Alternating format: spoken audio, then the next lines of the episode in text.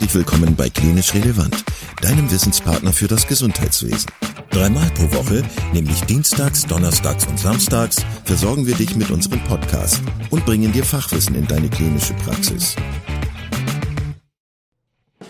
Weitere Informationen und Angebote findest du auf unserer Webseite www.klinisch-relevant.de.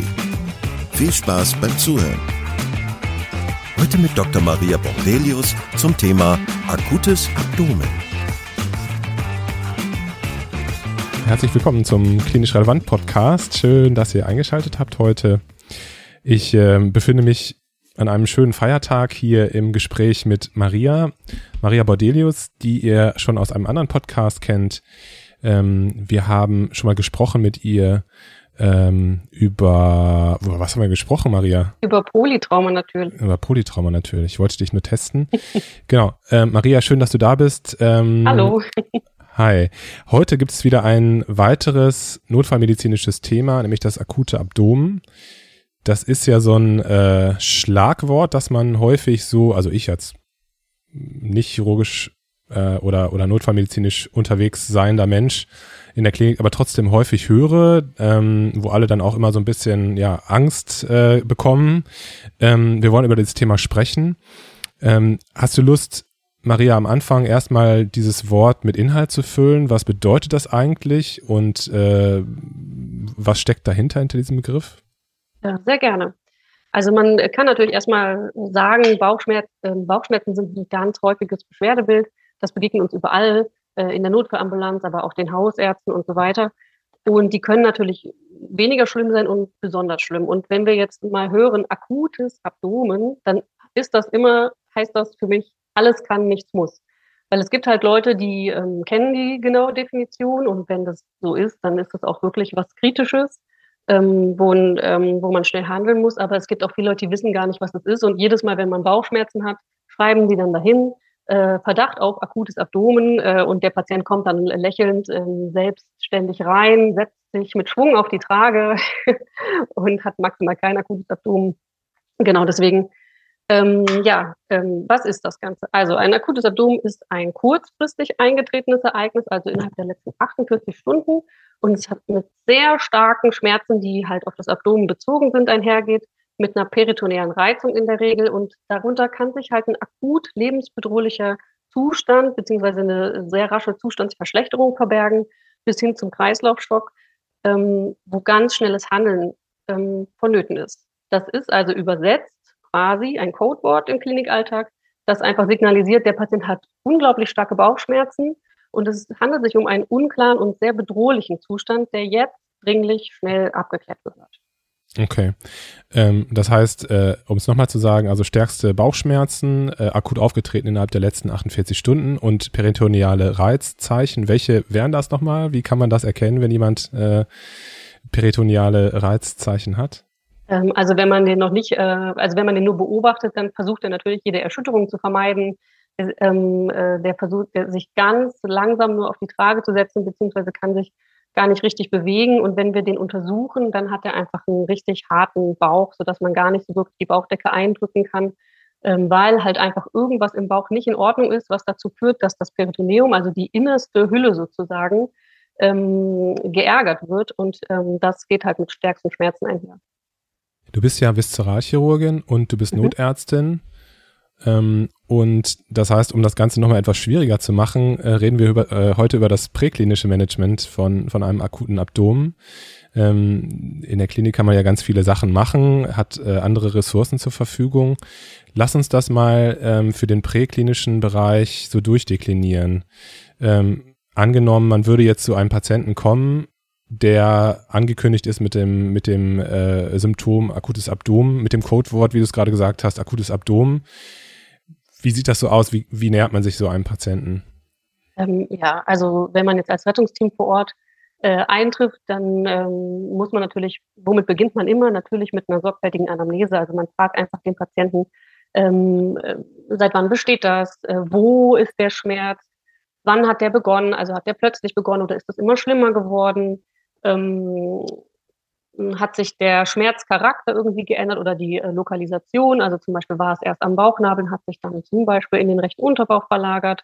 Ist der Schmerzcharakter drückend, stechend, strahlt das irgendwo hinaus? Ist das kolikartig oder dauerhaft? Und auch gab es vor dem äh, ähm, Schmerzen irgendeine Besonderheit, irgendein besonderes Ereignis? Also ist der Patient in letzter Zeit kurzfristig gestürzt? Ist der kürzlich operiert worden? Ähm, ähm, genau, das wären so die wichtigsten Sachen, die man fragen muss. Also man kann, also man guckt sich natürlich auch immer um als Rettungsteam. Wenn der Patient jetzt überall zum Beispiel leere äh, Schmerzmittelpackungen liegen hat, kann auch das uns einen Hinweis geben, womit wir es zu tun haben. Da möchte ich später noch was zu sagen. Äh, das heißt, man geht also erstmal auf den Patienten zu, äh, guckt sich einmal um und fragt ihn einfach, was los ist und macht eine ähm, vernünftige Anamnese, bevor man, ich sag mal, zur Tat schreitet. Dann ähm, untersucht man natürlich den Patienten. Äh, der sagt ja schon, der hat Bauchschmerzen, also untersucht man einmal den Bauch, guckt, ähm, ähm, tut es irgendwo besonders weh in irgendeiner Ecke? Ähm, kann man den Bauch überhaupt eindrücken? Also, oder hat er, wie eben beschrieben, so einen richtig harten Bauch, ein richtig äh, akutes Abdomen, also eine peritoneale Reizung? Ähm, hat er einen Flankenklopfschmerz? Ähm, immer auch natürlich ähm, bis zur Leiste untersuchen bei Bauchschmerzen weil ein Patient kann, das wollte ich auch später noch sagen, immer auch eine eingeklemmte Hernie zum Beispiel haben und die kann, äh, die ist meistens eine Leistenhernie.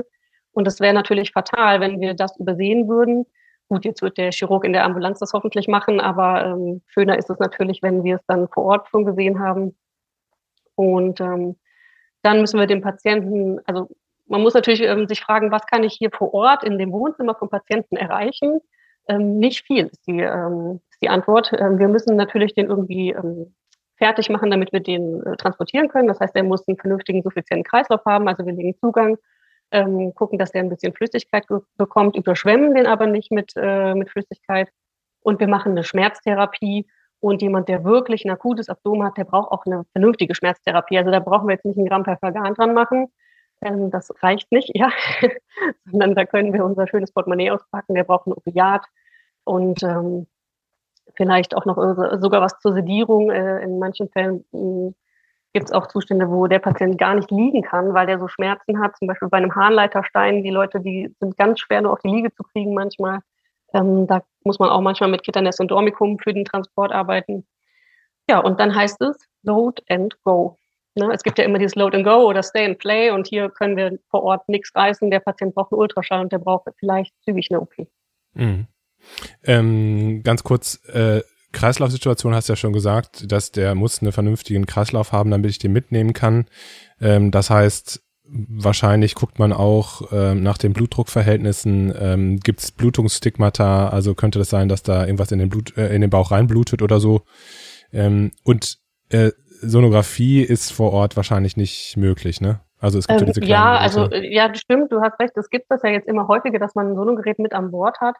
Ähm, wenn man das hat und das auch schnell da ist, dann kann man das auch gerne mal machen. Ne? Also einmal orientieren, so die, ähm, die ähm, Orte im Bauch abgucken, äh, abfragen, wo, eine, wo sich Blut sammeln würde. Ne? Also ähm, rechts im Morrison Pouch, da unter den Rippen, links im Collar Pouch, ähm, wo die Milz sich befindet, dann im Douglas Raum beziehungsweise äh, um die Blase herum äh, kann man schon mal eine Idee bekommen, ob der Patient vielleicht eine freie Blutung hat, aber die Wahrscheinlichkeit, dass der jetzt ähm, eine akute freie Blutung hat, ist jetzt auch nicht so ultra hoch. Ähm, und es hat keine klinische Konsequenz. Also ähm, was machen wir denn jetzt, wenn er im Bauch blutet? Ja, wir nehmen den trotzdem mit und gehen los. Ja, wir können den ja nicht auf dem Wohnzimmertisch operieren. Wir können auch nicht draufdrücken, ähm, sodass mhm. wenn das, ähm, wenn es dem Patienten richtig schlecht geht, würde ich immer lieber den schnell ähm, parat machen, dass wir schnell fahren können, wenn das so mir schon unter die Nase gehalten würde. Ja klar, würde ich einmal kurz ähm, die paar Punkte ab, äh, absonografieren, aber ja, okay. würde jetzt auch nicht übertreiben. Okay. Habe ich verstanden. Äh, also das mit dem Einpacken und Losfahren und natürlich dafür sorgen, dass der Patient keine Schmerzen hat oder deutlich weniger Schmerzen hat und einen vernünftigen Kreislauf hat. Ähm, was gehst du denn für so Differentialdiagnosen in deinem Kopf dann durch? Also wie ist so ein bisschen dein Algorithmus, um vielleicht auch schon mal so ein bisschen in die richtige Richtung zu denken, wie das weitergeht mit dem Patienten? Hm. Das muss man natürlich von den Symptomen, die der Patient mir bietet, äh, abhängig machen. Also äh, an sich kann man die Ursachen quasi in drei Systeme einteilen. Also abdominell, also dass es halt wirklich ein Problem im Bauch ist, also irgendwas ist entzündet, wie eine Sigma-Divertikulitis oder irgendwas ist perforiert, wie der Magen.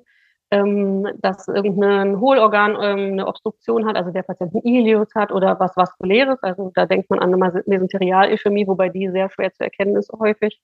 Dann kann es extraabdominell als zweite Entität sein, also retroperitoneal, sage ich mal, der Harnleiterstein, die Nierenkolik, genital, ein torquierter Hoden zum Beispiel oder auch thorakal. Also wir wissen ja, bei Frauen ist häufig, wenn die einen Herzinfarkt haben, ähm, unspezifische Beschwerden, aber manchmal auch Bauchschmerzen. Und dann gibt es noch die systemischen als dritte Säule. Ähm, die systemischen Ursachen, das sind dann Stoffwechselerkrankungen wie eine diabetische Ketoazidose. Aber da will ich mich jetzt hier als Chirurg überhaupt nicht drüber auslassen. Ähm, ich will nur sagen, die gibt es. Mm, man muss einfach sagen, man untersucht den Patienten und guckt, wo ist das Punktum Maximum des Schmerzes. Man hört sich den Patienten äh, bzw. dessen ähm, Anamnese genau an und dann kriegt man halt eine Idee, was könnte es sein. Und dann gibt es halt ähm, die verschiedenen Punkte, die sich dann vor meinem Auge auftun, je nachdem, was ich höre. Können wir ja einfach mal so ein bisschen durchgehen, was so mögliche Symptome sind, ähm, auf die ich dann äh, mit der Nase gestoßen werden kann, sage ich mal. Die sind natürlich immer mal verschieden, äh, stark ausgeprägt, aber es gibt ja so ein paar Klassiker. Ja, gerne, genau. Also wenn du das ein bisschen mit Leben füllen könntest, wäre das super, ja. Ja, also ähm, wir starten mal ganz äh, geschmeidig, sage ich mal, eine akute Appendizitis, das weiß wahrscheinlich jeder noch so aus dem FF. Also der Patient mit einer Blinddarmentzündung hat einfach ähm, meistens erstmal periumbilikal, also um den Nabel rum Schmerzen, manchmal auch äh, schon einen Tag vorher oder viele Stunden vorher und die sind begleitet von Übelkeit und manchmal auch sogar Erbrechen. Und dann verlagert sich das aber mehr und mehr in den rechten Unterbauch. Mhm. Genau, dann im Gegensatz zur Sigma-Divertikulitis zum Beispiel, hier ist der Schmerz im linken Unterbauch und ähm, ähm, der Patient in der, äh, der Sigma-Divertikulitis ist meistens etwas älter, der äh, Appendix-Patient äh, ist meistens etwas jünger, wobei man da auch nicht ähm, sich so drauf festlegen darf. Ähm, aber das wären so klassische ähm, Befunde. Die Cholezystolithiasis, also Gallensteinleiden, sind typischerweise kolikartige, wellenförmige, sehr starke Schmerzen im rechten Oberbauch und auch epigastrisch, also ähm, unterm Brustbein sozusagen. Ähm, das ist ja dadurch, dass, das, ähm, dass die Gallenblase ja viele Steine beinhaltet und wenn einer unten am, äh, am Ausgang von der Gallenblase sozusagen liegt, dann quetscht die Gallenblase gegen diesen Widerstand an. Und deswegen sind die Schmerzen auch üblicherweise nach dem Essen äh, schlimmer, weil die Gallen Blase möchte natürlich ihre Funktion erfüllen und ähm, dem Nahrungsbrei ihre Flüssigkeit zur Verfügung stellen. Und wenn da ein Steinchen davor steckt, ähm, dann macht das halt Schmerzen und die versucht immer wieder dagegen anzudrücken oder anzuquetschen und deswegen ist es dieser wellenförmige Schmerz ganz klassisch, ähm, ganz im Gegensatz zur Cholecystitis, also eine Entzündung der Gallenblase. Hier ist ja keine Abflussbehinderung, sondern die ganze Gallenblase ist entzündet. Deswegen hat dieser Patient gleichbleibende starke Schmerzen im rechten Oberbauch und manchmal auch in die Flanke, manchmal auch eher so Magenschmerzen. Also der Patient sagt oft, ich habe Magenschmerzen. Ähm, manchmal ist es also mehr in der Mitte lokalisiert. Ähm, genau, das wären so die ganz, äh, ich sag mal, die Klassiker, die äh, jeder sozusagen kennt. Hm, ähm, nennen möchte ich auf jeden Fall noch den Harnleiterstein, der hat auch eine ganz, also den eine ganz klassische Symptomatik, den erkennt man als äh, Chirurg oder als diensthabender Arzt in der Ambulanz meistens, wenn der zur Tür reinkommt, der Patient. Weil der hat ganz starke Schmerzen der, und der Patient sieht aus, als ob der gleich ein Kind bekommt. Also der stützt sich genau wie eine Frau in den Wehen am Tresen ab, atmet ganz tief und ähm, macht auch so, äh, so ganz ähm, dumpfe, stöhnende, tiefe Geräusche, ähm, weil der einfach den, also einen ähnlichen Schmerz verspürt, nämlich die glatte Muskulatur ähm, komprimiert sich und drückt halt gegen diesen Stein an und versucht den Urin ja zu transportieren. Und ähm, der sieht einfach aus wie eine Frau unter der Geburt. Dieser Patient hat sehr, sehr starke Schmerzen, kann sich nicht so richtig hinsetzen, nicht so richtig hinlegen, möchte gar nicht auf die Untersuchungstrage. Und das ist das, wo ich, was ich vorhin meinte, so jemanden zu Hause abzuholen. Manchmal der, der will nicht in den, also der sagt, ich kann mich nicht in den RTW legen. Dem muss man halt dann manchmal ähm, analgesidieren. ähm, genau. Dann die Magenperforation, da habe ich ja vorhin schon den Wink mit dem Zaunfall gegeben. Das sind häufig halt Patienten, die haben stärkste Bauchschmerzen und die sagen, ja, ich hatte bis vor kurzem so schlimme Zahnschmerzen immer oder Rückenschmerzen, äh, aber jetzt habe ich Bauchschmerzen, weil er hat die ganze Zeit Schmerzmittel eingenommen und hat seinen Magenschleimhaut ah, schön gereizt. Okay. Und irgendwann ist es dann zur Perforation gekommen. Ja. genau. Ähm, und man, dazu kann man auch noch sagen, wenn ein Hohlorgan, also der Magen oder der Darm oder irgendwas perforiert, ist das meistens hochakut. Also das in Sekunden tritt dann einfach Sekret in die Bauchhöhle aus und reizt das Peritoneum. Und das ähm, Peritoneum ist sehr, sehr schmerzempfindlich und das macht sofort stärksten Schmerz. Das heißt, wenn der Patient akute, plötzliche, stärkste Schmerzen hat, muss man auch immer an so eine ähm, Perforation, warum auch immer, denken. Hm, ganz interessant noch, ähm, ist jetzt nicht so häufig, aber bin ich auch schon drauf reingefallen, ähm, wenn Patienten ähm, gestürzt sind, zum Beispiel so der junge Skater kommt rein und sagt, boah, ich habe so schlimme Bauchschmerzen und Seitenschmerzen. Ähm, und also wirklich stärkste Schmerzen, dann ähm, muss man, also diesen Bogen zu spannen zwischen dem Sturz und den Bauchschmerzen ist halt nicht immer so ganz einfach. Aber bei so jemandem kann halt eine zweizeitige Milzruptur vorliegen. Der ist vielleicht vor drei Tagen auf der Halfpipe schön auf die Seite gestürzt und dann ähm, hat die Milz angefangen zu bluten und am Anfang hat es nicht so schlimm und dann kam immer mehr dazu und irgendwann kommt halt ein Milzkapsel-Dehnungsschmerz dazu und irgendwann ähm, würde die Milz perforieren, dann wäre es halt auch wirklich äh, hochdramatisch, aber meistens kommt der Patient vorher schon, weil so ein äh, Kapseldehnungsschmerz sehr, sehr schmerzhaft ist. Und äh, das hatte ich auch schon mal, ja. Also dann kam ein junger Patient mit einem ähm, RTW rein und sagt, ja, mir tut die Seite so unfassbar weh und auch der Bauch. Ähm, und ich habe einen RTW gerufen, aber ich bin vor drei Tagen gefallen. Also vor drei Tagen, das fällt Ihnen jetzt ein, den RTW zu rufen. Das ist ja eine Frechheit, ne? und dann habe ich den aber, weil, weil er halt ja nochmal da ähm, schon da war, direkt und ähm, ja, habe, äh, wie soll ich sagen, einen kleinen Herzinfarkt bekommen, als ich die Milz gesehen habe. Ne? ja, das kann ich mir vorstellen. Mm, ein richtig akutes Krankheitsbild ist auch die akute Mesenterialischämie, also eine Minderdurchblutung des Darmes.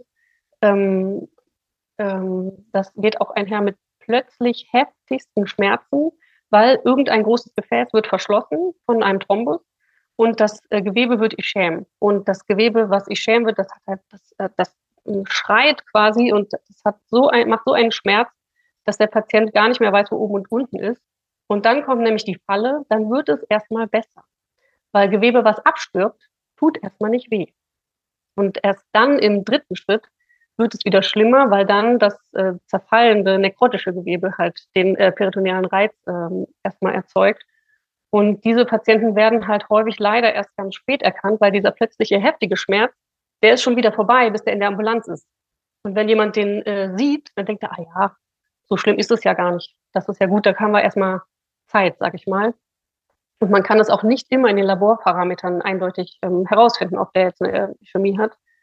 Ähm, was uns aber darauf stößt, und das möchte ich hier vielleicht äh, zum Merken einmal mitgeben, ist ähm, EKG-Veränderung. Also wenn der Patient ähm, äh, einen unregelmäßigen Herzschlag hat, der nicht bekannt ist, also der Patient nicht antikoaguliert ist, und der kommt und sagt, ich hatte heftigste Bauchschmerzen, jetzt ist aber besser. Der kann eine akute Mesenterialischämie geschossen haben und befindet sich gerade in diesem Zeitfenster, wo alles nekrotisch wird. Und wenn man das dann zügig erkennt und den äh, operiert, ähm, dann kann man dem das Leben retten. Weil wenn viel Darm geschämt wird und äh, nekrotisch wird und nicht zu retten ist, dann ähm, ist das leider manchmal das Todesurteil des Patienten. Ähm, und da muss man auch sagen, nicht in jedem äh, Labor und in jedem CT sind die Sachen auffällig. Aber wenn der Patient eine entsprechende Klinik hat, dann muss man äh, das ernst nehmen und zumindest einmal laparoskopieren, ähm, weil dann sieht man es nämlich äh, früh genug, ja. Genau, das ähm, wäre das noch zu sagen. Und ähm, dann gibt es natürlich noch mh, hm, die eingeklemmte Hernie, das hatte ich ja auch vorhin schon angemerkt. Also jeder Patient mit Bauchschmerzen muss, äh, da muss die Hose ein Stück runtergezogen werden und es müssen beide Leisten einmal gedrückt und angeguckt werden. Dabei geht es jetzt nicht darum, jede kleine Hernie zu finden. Ja, es muss jetzt nicht jeder Patient hingestellt werden und dann husten Sie mal und machen Sie mal so und machen Sie mal so, sondern es geht nur darum, einmal beide Leisten anzuschauen, einmal kräftig drauf zu drücken und wenn da nichts ist, dann reicht das auch erstmal für den Moment. Aber wenn der Patient eine eingeklemmte, richtig schlimme Hernie hat ähm, und man draufdrückt und es tut ihm richtig weh, ja, dann hat man die Diagnose mitunter schnell und ähm, hat ganz, ganz viel Zeit gespart und kann dann sofort operieren und auch dann äh, möglicherweise vermeiden, dass da Darmanteile äh, absterben. Mhm, genau. Pankreatitis wäre ja noch was, dazu habt ihr ja auch äh, ein eigenes Podcast schon äh, im Petto. Genau, unbedingt ähm, Der Patient. Hm? Unbedingt anhören. genau, unbedingt anhören. Da wurde ja auch schon ganz, äh, ganz schön dargestellt. Der Patient hat, äh, der Patient hat äh, sehr starke epigastrische Schmerzen. Ähm, der Patient wirkt hochakut. Ähm, manchmal hat er auch eine Alkoholanamnese, wobei wir ja wissen, dass, ähm, dass das nur 40 Prozent der Fälle sind. 40 Prozent der äh, Fälle sind auch Gallensteine die Ursache und ähm, 10 bis 20 Prozent andere Ursachen, die ich hier gar nicht eingehen will. Aber ähm, auch da muss man sagen, diese Pankreatitis-Patienten sind so akut, dass man manchmal denkt, so wow, ähm, der muss jetzt sofort in den OP und dann ähm, macht man schon so alles parat, ruft alle an und dann sieht man, oh, Lipase dreifach äh, erhöht. Und ähm, im Ultraschall sieht man, das ist aufgetrieben. Hurra, wir haben die äh, Diagnose, ja. Es ist eine Pankreatitis, wir müssen nicht operieren. Mhm. Wie, wie, ist es ähm, eigentlich mit einem hm? Bauchaortenaneurysma? Ist das was, also ein rupturiertes natürlich, äh, mhm. macht das auch ein akutes Abdomen? Ja, das ist, oh, das ist auch ein spannender, äh, spannender Fall. Hatte ich selber zweimal in der Ambulanz. Ähm, wenn das ein gedeckt perforiertes Aortenaneurysma ist, das bedeutet ja, dass irgendein Gewebe noch darüber liegt. Also das, ähm, das ist quasi, die Aorta ist an dieser Stelle undicht, sage ich mal, aber es liegt noch etwas darüber, es ist abgedeckelt, aber kleine Mengen Blut kommen schon in den Bauchraum. Ähm, der Patient hat starke Bauchschmerzen und der berichtet meistens, ich habe seit Monaten so schlimme Rückenschmerzen und der Orthopäde hat alles versucht. Er hat mir Spritzen gegeben, der hat mir Medikamente gegeben, nichts hat mir geholfen, aber heute habe ich jetzt auch richtig schlimme Bauchschmerzen. Und der Patient kommt rein und dem geht es auch einfach schlecht. Also man sieht dem an der Nasenspitze an, Huch, ähm, hier müssen wir uns beeilen, irgendwas stimmt nicht. Und wenn man dann als allererstes äh, bei dieser Anamnese schon den Schallkopf einmal auf die Aorte hält und das sieht, dann ähm, ja, ist höchste Eile geboten. Man muss dann auch nicht zwingend, ähm, je nachdem, wie es dem Patienten geht, ähm, ein CT als Diagnostik machen, wenn das noch geht, also wenn der ähm, äh, stabil ist und so weiter und sowieso auch gerade, ich sag mal, der OP fertig gemacht wird, das Team sich parat macht und so kann man versuchen, noch schnell einmal ein ähm, Kontrastmittel-CT zu machen, um zu sehen, äh, an welcher Stelle ist das genau, sind die Nierenarterien beteiligt und so weiter. Das hat ja dann alles eine Konsequenz für die OP an sich. Ähm, wenn das aber hochakut ist und der Patient ähm, kreislaufinstabil wird und so weiter, dann hat man keine Zeit. Man sieht, aha, äh, wir haben hier eine gedeckte äh, Ruptur der Aorta, der Patient ist kreislaufinstabil und der geht so, wie der ist, ab in den OP ohne alles. Ohne Aufklärung, ohne Umziehen, einfach rein. Weil hier ja, kann nur jede Sekunde sozusagen zu spät sein. Und auch da ist, also das, ähm, das wissen aber auch die äh, Gefäßchirurgen viel besser, aber letztlich ist das eine ganz äh, krasse Situation, weil in dem Moment, wo man nämlich den Patienten in Narkose legt, die Bauchdeckelanspannung wegfällt und das Abdeckeln ähm, wegfallen kann. Ja, also das Team muss quasi, alle müssen, alles muss parat sein, alle müssen bereit am OP-Tisch sein, wenn äh, ja, es losgeht, sage ich mal. Mhm. Genau. Das waren eigentlich so die, ähm, wie soll ich sagen, die, ähm, die Krankheitsbilder, die man schon von weitem erkennen kann, wenn man denn weiß, wie. Ja, also und da gibt einem ja wirklich die Anamnese häufig, beziehungsweise die Lokalisation der Schmerzen auch ähm, oder kann einem schon mal wichtige Hinweise geben. Ne? Genau. Ähm, du hast ja gesagt, du als Notärztin mit, mit dem äh, Team vom Rettungsdienst, du würdest den Patienten einpacken, stabilisieren, mit Schmerzmitteln versorgen und in die Klinik bringen. Vielleicht kannst du noch mal kurz bevor wir hier ähm, einen Punkt machen, sagen, wie so ähm, der Übergang in die Klinik dann ist, weil du hast ja gesagt, das ist ein Codewort, dieses äh, akute Abdomen. Heißt, äh, es gibt Situationen, wo ich wirklich sehr, sehr schnell handeln muss und es gibt dann auch Situationen, wo ich dann Zeit habe. Was wären für dich dann äh, in der Klinik so die entscheidenden ähm, Dinge, die dann erfolgen müssen? Also das kannst du auch jetzt ganz kurz sagen. Also in dem Moment, wo jemand akute Bauchschmerzen hat und Kreislauf instabil ist, muss man den quasi äh, über den Schockraum laufen lassen. Also man äh, löst dann, also je nachdem, ne, ähm, löst dann quasi den Schockraum aus, ähm, sodass einfach alle parat sind, dass der Ober, also bei kleinen Häusern, dass der Oberarzt schon mal ins Haus fährt und oder zumindest Bescheid weiß, ähm, dass dass das Röntgenteam Bescheid weiß, ne, CT ist angewärmt oder weiß ich nicht, was man da machen muss. Ähm, ja, also einfach einen Schockraum auslösen, weil dann sind alle, die es können, vor Ort und wir haben die kleinstmögliche Verzögerung, weil, wie gesagt, wir können im Rettungswagen nicht viel machen. Wir können den mitnehmen, wir können den Schmerzarm halten und alles andere, je nachdem, was es ist, muss ein anderer machen. Einverstanden, ja. Und ähm, ich sag mal, dann Blutdiagnostik, äh, also Labordiagnostik, Sonographie, CT oder so, das sind ja dann entscheidende Schritte, die dann folgen in der Klinik. Aber das äh, besprechen wir bestimmt ein anderes Mal. genau. Danke, Maria. Dann ähm, habe ich auch wieder viel gelernt ähm, und ganz viele andere bestimmt auch. Äh, das war super spannend. Ich konnte mir das gut bildlich vorstellen. Ähm, ja, das, das hat äh, mega Spaß gemacht, mit dir zu sprechen. Bis zum nächsten Mal und äh, ja, viel Erfolg. Sehr gerne, vielen Dank und ja, Tschüss an alle. Bis bald. Ciao, ciao. Vielen Dank, dass du heute wieder zugehört hast und unser Gast gewesen bist. Wir hoffen sehr, dass dir dieser Beitrag gefallen hat und du etwas für deinen klinischen Alltag mitnehmen konntest. Wenn dem so sein sollte, dann freuen wir uns sehr über eine positive Bewertung bei Apple Podcasts.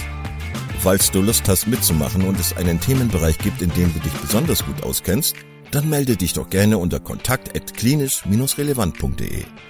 Gleiches gilt, wenn du Themenvorschläge oder konstruktive Kritik für uns hast. An dieser Stelle auch der Hinweis auf unseren Newsletter, den du unter www.klinisch-relevant.de abonnieren kannst und der dich immer auf dem Laufenden hält. Wenn du dich für unseren Newsletter einträgst, bekommst du einen 5-Euro-Gutschein, mit dem du in unserer Fortbildungsakademie einkaufen kannst. Wir wünschen dir jetzt bis zum nächsten Mal eine gute Zeit und freuen uns, wenn du bald wieder einschaltest. Pass auf dich auf, bleib gesund. Bis zum nächsten Mal. Ciao.